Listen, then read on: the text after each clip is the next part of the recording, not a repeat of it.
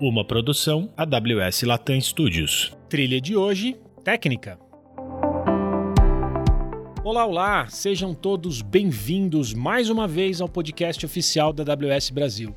Eu sou Fernando Sapata, arquiteto de soluções. E eu sou Renato Barbosa, líder de negócios de inteligência artificial na AWS. Nesse podcast, você pode esperar conteúdos técnicos, conteúdos de negócio, conteúdos de cultura da AWS, diversas formas para que a gente possa explicar um pouquinho do dia a dia na AWS e um pouquinho dos nossos serviços. Então, Sapatinha, como eu sempre digo, todo mundo fica aí coladinho no radinho que a gente vai estar tá aqui sempre, toda semana, tentando gravar um conteúdo especial para vocês. Renatinho, Hoje, mais um assunto mega importante na adoção de nuvem. Vamos falar de segurança. Me ajuda com essa. É isso aí, Sapatinha. Segurança é um dos assuntos basilares. Quando a gente fala sobre segurança na AWS, a nossa ideia é que segurança seja uma das nossas prioridades. Se a gente diz que é job zero. Não tinha como segurança ficar fora do nosso podcast, né, Sapatinha?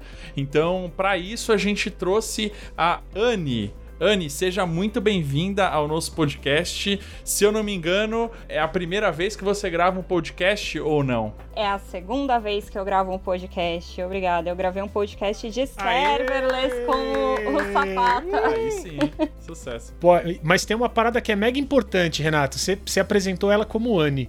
Eu conheço ela como Maria Anne mas eu tenho mania de fazer uma contração. Eu chamo ela de Mariane. A minha avó também me chamava de Mariane, tá tudo certo. É assim, né? Já tô acostumado. Show de bola, Mariane. É uma forma otimizada, né? É uma forma otimizada, eu diria. É, é otimizada. Exatamente. Mariane, para a gente começar o nosso bate-papo, fala um pouquinho sobre o que, que você faz na AWS. Eu trabalho com arquitetura de soluções, eu sou uma arquiteta de soluções generalista, que a gente fala, e, e eu sou o primeiro ponto de contato técnico com o cliente. Então eu ajudo os clientes a desenvolverem soluções aí que estão alinhadas com o negócio deles. Eu vou entender quais são os objetivos de negócio desse cliente, quais são os desafios de tecnologia que ele está passando, é, conhecer esses clientes, entender o momento, os desafios, entender o ambiente técnico deles e como que a gente coloca a, a AWS para ajudá-los a alcançar esses objetivos de negócio. Também levo material técnico para os clientes, né? Sempre levando novidades da AWS, envio as novidades, converso, tenho várias conversas técnicas aí sobre tudo que acontece no mundo AWS com eles e crio desenho de arquitetura também. Não só crio, como valido as arquiteturas que os clientes me trazem. Às vezes o pessoal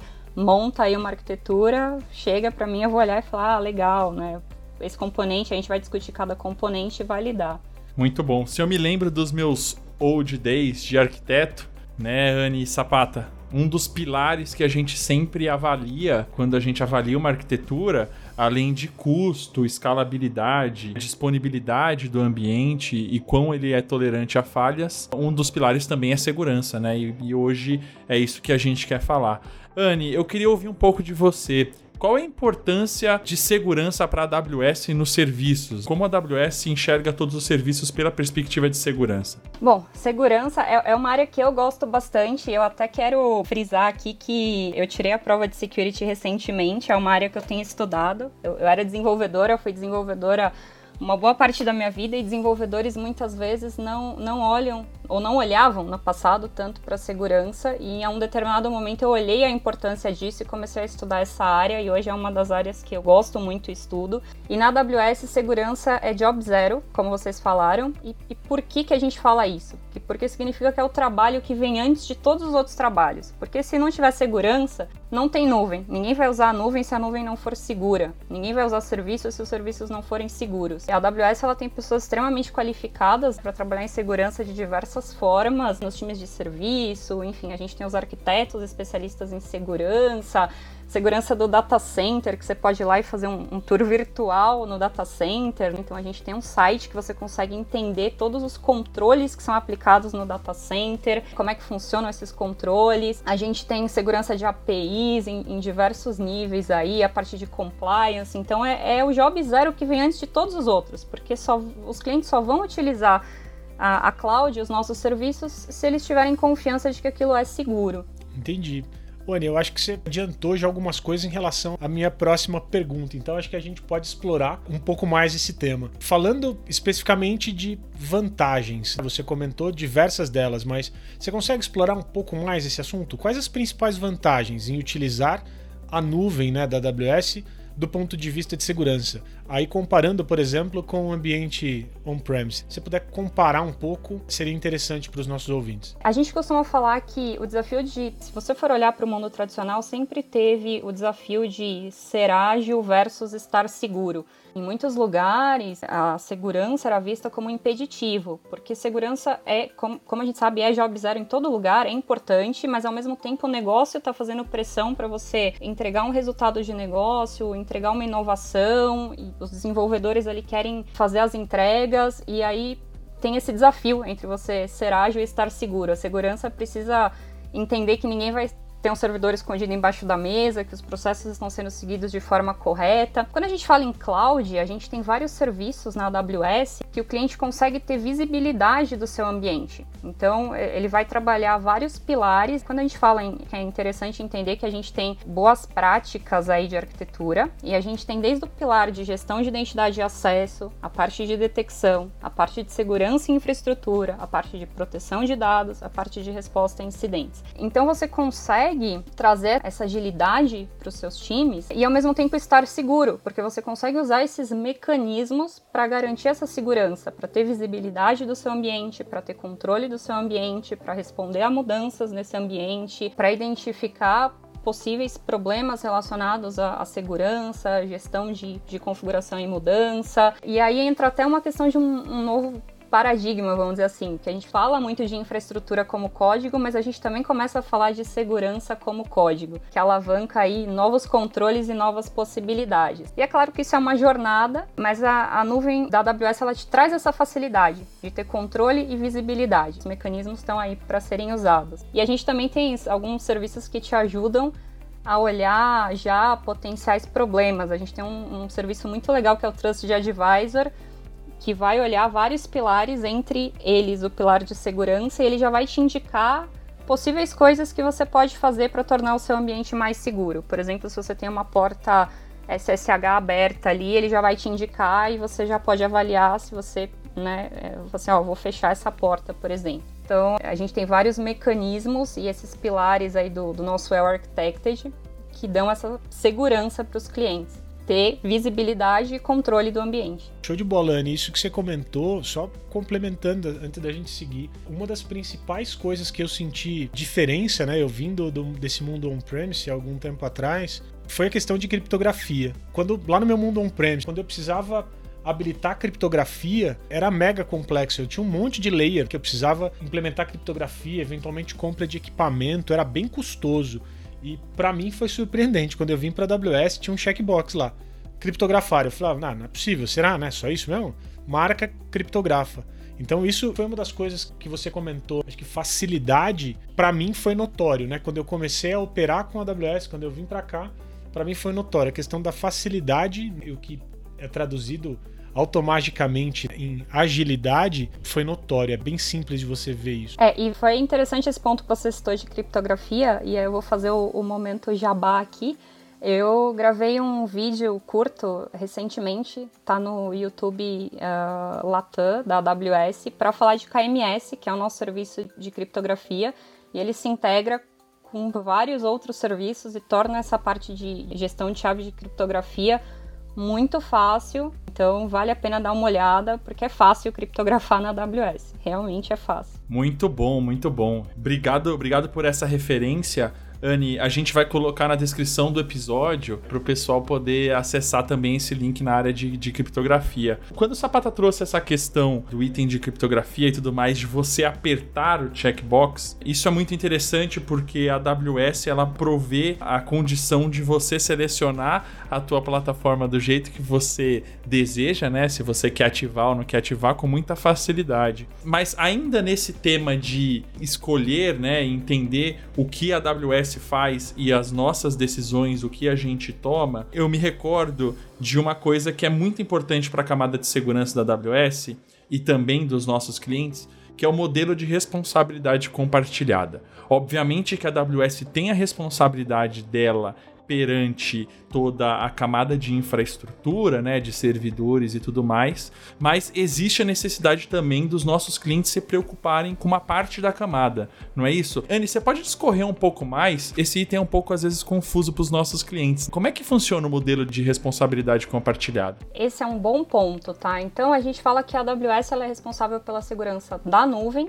né? E o cliente é responsável pela segurança na nuvem. Então imagina assim, o cliente ele tem um banco de dados. A AWS não pode escolher escolher uma, uma senha para o banco de dados desse cliente. Né? A AWS ela tem que dar flexibilidade, por exemplo, para você falar se o que você está colocando num, num bucket do seu S3 é público ou não. A gente não pode dizer que você nunca vai poder pôr um conteúdo público ali. Então, nesse momento, a AWS vai te dar uma infraestrutura certificada que ela é responsável por essa segurança, porém o cliente tem que tomar algumas decisões ali em relação ao que faz sentido nas aplicações dele, ao negócio dele. A gente não pode, por exemplo, falar, ah, a AWS vai criptografar os seus dados, dados de cliente. Você que vai ter que escolher se você criptografa aquele dado ou não. E a gente vai dar as recomendações, principalmente dados sensíveis, devem ser criptografados, mas o cliente pode optar por ter essa flexibilidade de não fazer. Então, acho que esse é um, um, importante ponto da responsabilidade compartilhada. Colocar uma senha segura no banco de dados, deixá-lo fechado para a internet, a questão de access keys, por exemplo, a gente recomenda que o usuário root não deve ter hipótese nenhuma access keys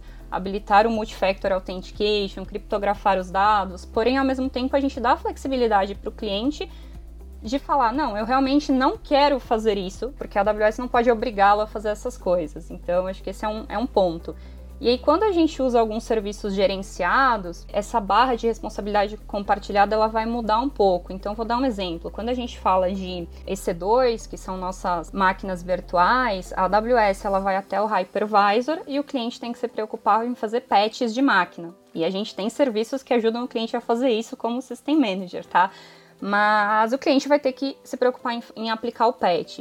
Quando ele está usando um serviço como o nosso banco de dados RDS, ele já não vai ter que se preocupar em fazer esse patch da máquina, da mesma forma que ele faz no EC2, por exemplo, ou utilizando um Lambda. Já é diferente a, a base de segurança. Mas a gente tem todas essas documentações de como funcionam os nossos serviços e o cliente também sempre conta com os times de arquitetura da AWS para ajudá-los a entender. Então a gente tem esse framework do Well Architected, a gente tem vários white papers e a gente tem os times de arquitetura que ajudam a entender esse modelo. Pô, interessante isso que você comentou, Anne, sobre modelo de responsabilidade compartilhada, né? No fundo, a gente dá a plataforma com toda uma infra certificada por baixo, né, com os controles de acesso físicos e tudo mais, mas a decisão de como utilizar esse recurso acaba sendo do cliente, né? Então é, é importante esclarecer isso para os nossos clientes.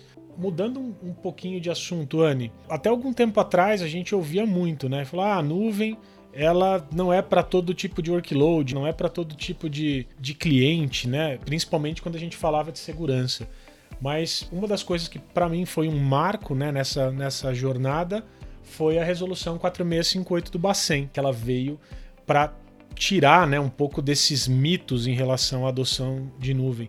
E aí eu queria que você falasse um pouquinho mais. Você ainda vê alguma restrição de segurança para algum cliente ou para alguma indústria em especial para que esse cliente eventualmente não possa adotar nuvem? Como que você está vendo isso? Não, e eu tenho uh, trabalhado com alguns clientes que vêm com algumas questões muito difíceis, né? O pessoal às vezes chega realmente com uma planilha de 100 perguntas de segurança e compliance. O pessoal tem requisito muito alto de segurança, realmente muito alto, e eles estão adotando nuvem. Então, a gente tem empresas de segmentos financeiros, governo, área da saúde, enfim.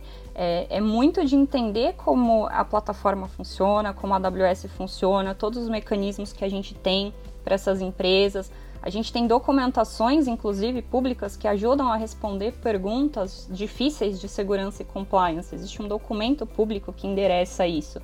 É, então, nós endereçando esses pontos, entendendo, por exemplo, que ao cliente escolher uma região para colocar os dados dele, a AWS não vai mover os dados de região. Ele tem mecanismos caso ele queira mover, mas a AWS não vai mover. É, então a gente começa a explicar todos esses pontos, né? E as empresas têm se sentido confortáveis para rodar suas cargas de trabalho na nuvem e se sentirem seguras.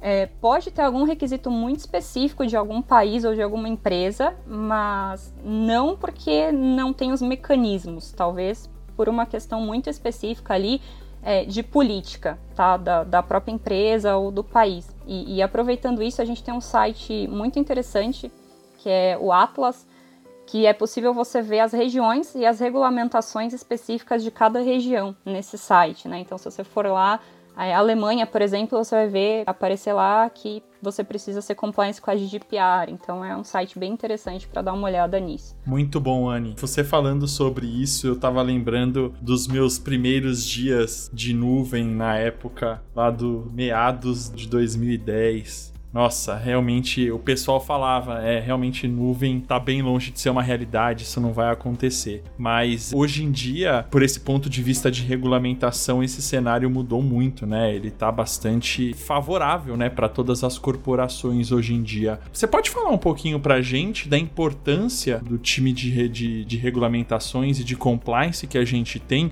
Inclusive, pessoal, só antes da tua resposta, Anne, a gente teve um episódio com o Leandro Benaton que ele falou bastante sobre essa área de compliance. Então, se você é de compliance, eu recomendo você voltar um pouquinho, alguns episódios atrás, e você ouvir esse. Mas, Anne, fala pra gente agora qual que é a importância né, desse time de regulamentação e compliance dentro da AWS para os nossos clientes. A maioria das empresas tem que ser compliance com algum tipo de regulamentação e a própria AWS certifica a infraestrutura dela. Então, a gente tem um portal, se você tem uma conta na AWS, você entra lá, AWS Artifact, na tua sua conta, você vai ver que você pode pedir os relatórios SOC, ISO, PCI, vai sair um, um PDF com a marca d'água da sua conta e você vai ter acesso a, a isso. Então, a gente oferece essas, essas regulamentações, certificação da nossa infraestrutura. A gente tem uma página que é muito rica, tem muita documentação sobre compliance, né? Inclusive o Atlas é um desses recursos para você entender naquela região quais são as regulamentações necessárias. Então, com esses white papers que a gente tem e todo esse material, fica fácil você entender o que aquela regulamentação quer, a certificação que a AWS te oferece e o que você precisa certificar nas suas aplicações em cima da, da AWS, que estão rodando em cima da AWS. A tua aplicação se compliance com PCI, por exemplo. Então a AWS já vai te dar infraestrutura PCI, você vai certificar a tua aplicação e você vai ficar compliance com, com o PCI. E a gente tem todos esses mecanismos e essas documentações para que você entenda né, até onde a AWS vai, como é que é a certificação da AWS, como a AWS opera, e você possa certificar a tua aplicação em cima disso, por exemplo. A gente tem uma série de white papers, né? Inclusive, recentemente foi lançado o white paper que fala aí de LGPD. É, então, para quem tem interesse em LGPD, a gente lançou esse white paper que explica os mecanismos que a gente tem, né, e fala aí da AWS em relação ao LGPD, vale bem a pena ler. E vale a pena explorar essas páginas de compliance para entender tudo que a gente tem, todas as nossas acreditações, os recursos disponíveis, como você utiliza e criar essa, essa jornada aí trabalhando todos esses pilares, porque mais uma vez, a gente tem mecanismos para trabalhar em todos esses pilares e é muito importante que o cliente entenda a jornada dele, entenda aí quais são as ameaças dele e trabalhe em todos esses pilares, desde a parte de prevenção, que é um pilar super importante, né? A gente tem aí IAM, que você faz a gestão dos seus usuários, a parte de detecção de ameaças, a parte de resposta a incidentes, ter isso bem, bem estruturado. Ver o pilar de Well Architected, a gente tem o documento de segurança, então você vai ver as boas práticas e as recomendações de segurança nesse documento. E, claro, a gente tem algumas medidas simples aí que você vai encontrar em vários blog posts da AWS também nessas páginas, que é manter os dados né, da tua conta atualizados, tomar muito cuidado com a senha de root, não liberar access key, tudo isso está relacionado e a gente já tem essa infraestrutura certificada que você pode confiar. Tem todos esses recursos para os clientes, acho que isso é o mais importante. Inclusive, falando em compliance, quando a gente fala em regulamentação, uma das coisas muito importantes é log e auditoria. A gente tem um serviço que é o CloudTrail, que justamente loga tudo que foi feito no console, via SDK e via command line também, que é um serviço super importante. Então, a gente oferecendo infraestrutura infraestrutura certificada e o cliente usando esses mecanismos, ele consegue se certificar nas regulamentações que ele precisa. Acho que esse é o ponto mais importante. Interessante, Anne, isso que você comentou de alguns serviços, tem a ver com auditoria, log e tudo mais. Eu queria entrar um pouco mais nessa linha aqui antes da gente ir para o fim aqui do nosso bate-papo. Eu queria que você explorasse, Anne, por favor, uns dois ou três serviços que você entende que são importantes para todo cliente na jornada de adoção. Imagina eu, tô começando agora, eu não sei, eu dei uma olhada em compliance, não sei exatamente o que eu devo ou não seguir. O que, que é o mínimo que você recomendaria para eu começar a ter visibilidade e ir criando maturidade, né? Porque como toda solução, não, não adianta você ativar tudo também, você não vai conseguir ter visibilidade ou entender o que, que ela está gerando, né? Então, o que, que você indica para quem está começando agora, né? O nosso ouvinte aqui, na jornada de nuvem, o que, que ele deveria utilizar em termos de serviço de segurança para já começar tendo visibilidade, controle e tudo mais. Tá, legal. A gente tem bastante coisa legal, mas tem alguns aí que são, acho que, fundamentais. Então, se o cliente tiver uma conta só de AWS, né, olhar bem o IAM, que é da parte de gestão de identidade e acesso. Se ele tiver mais de uma conta ou estiver pretendendo ter mais de uma conta, já olhar para uma estrutura de organização e aí ele pode ir para um control tower, por exemplo, trabalhar com organizations, porque ele consegue colocar políticas a nível de organização que vão criar barreiras para essas contas dentro dessa organização. Isso é muito poderoso no sentido de não permitir que as contas lancem máquinas em regiões não autorizadas, por exemplo. Se ele estiver falando de aplicações mobile, aplicações que precisarem de usuários externos aí, o Cognito também no pilar de gestão de identidade e acesso, então são alguns serviços aí bem interessantes de olhar. Quando a gente fala de controle de detecção, acho que principal, CloudTrail, para ter uma auditoria de tudo que está sendo feito naquela conta, então tudo que é feito via linha de comando, SDK e console fica ali no CloudTrail. Config, o config está muito relacionado à gestão de configuração e mudança, então às vezes você tem um recurso que você precisa que ele esteja num determinado estado, ou você precisa que todos os seus buckets ali estejam fechados, mas você não quer impedir que sejam criados buckets públicos, porque pode ter um cenário que possa ter, você consegue monitorar isso com config, a gente tem as rules, né? Então você consegue ficar mapeando se teu ambiente está compliance com aquelas rules. CloudWatch, ali é parte de monitoramento, então você consegue monitorar o teu ambiente, tem a parte de logs, acho que é super importante. Quando a gente fala de infraestrutura, gostaria de ressaltar muito o System Manager, que inclusive tem o Parameter Store, que você pode aí integrar com KMS e guardar teus parâmetros de configuração ali de, de ambientes ou enfim, segredos de aplicação. KMS que é para criptografia, proteção de dados, é um dos que vale muito a pena olhar, é fácil criptografar, esse serviço se integra com S3, com CloudTrail, com vários outros serviços, e a parte do Lambda para tanto resposta a um possível incidente, é, você consegue ali via CloudWatch Event Rules criar regras, por exemplo, para entender o que está acontecendo em outros serviços e disparar um Lambda para gerar uma notificação, para conversar com a API de um serviço e fazer uma modificação. Então acho que esses são alguns serviços importantes assim que eu, eu falaria para a pessoa olhar logo de cara. Estou citando alguns principais, mas a gente tem vários outros. Fora o acoplamento que também tem de segurança em todos os outros serviços. A gente tem, por exemplo, se você vai falar de serverless, você tem o Lambda, que ali, enfim, ele tem a role dele, tem toda a questão de permissões, né, dentro do IAM, enfim, na minha parte falando de SageMaker, né, tem todas as permissões que teu stack de machine learning, ele tem, enfim, segurança de fato tá envolvido em todos os pontos e é como você falou, né, não adianta nada a gente lançar alguma coisa se não tiver segurança.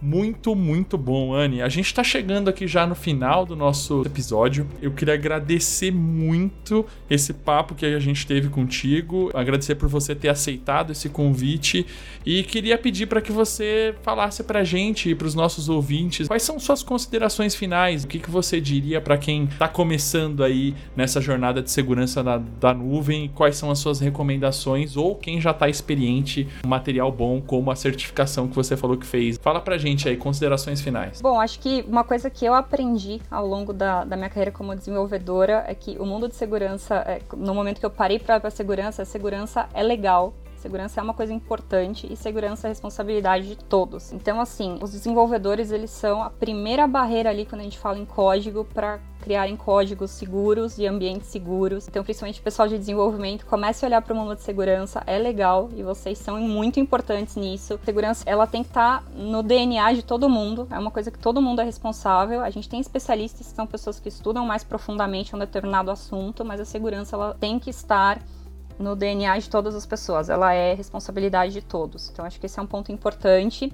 A certificação de segurança, para mim, foi um, uma coisa incrível que eu já queria faz, fazer fazia um tempo. Então, é, acho que vale muito a pena porque vai te dar uma boa visão de todos esses pilares que eu falei. A gente vai disponibilizar, como você comentou, né? Acho que alguns links aí para o pessoal dar uma olhada, mas entre nos, nesses links, explore tudo que a AWS tem, explore esses mecanismos, entenda o que a gente tem de, de serviço em cada pilar, vale muito a pena. A gente tem, por exemplo, um que eu não falei que é muito legal para desenvolvedor, né? Que é o Secrets Manager. Então, o Secrets Manager te ajuda, né? A você não precisar deixar segredos chumbados no seu código. Teu código vai lá, ele tem autorização e pede o segredo lá para o Secrets Manager. Então, a gente tem muita coisa, é muito legal. Explore isso. Acho que a minha mensagem é: seja uh, curioso, explore as opções que a gente tem, os mecanismos que a gente tem e estude essa área porque e, e, segurança é responsabilidade de todo mundo. Então, continue explorando, estudando e faça a sua parte aí para deixar um mundo de TI mais seguro. Show de bola, Anne. Topzera. Aproveitando para agora fazer o meu jabá, né? Você falou, seja curioso,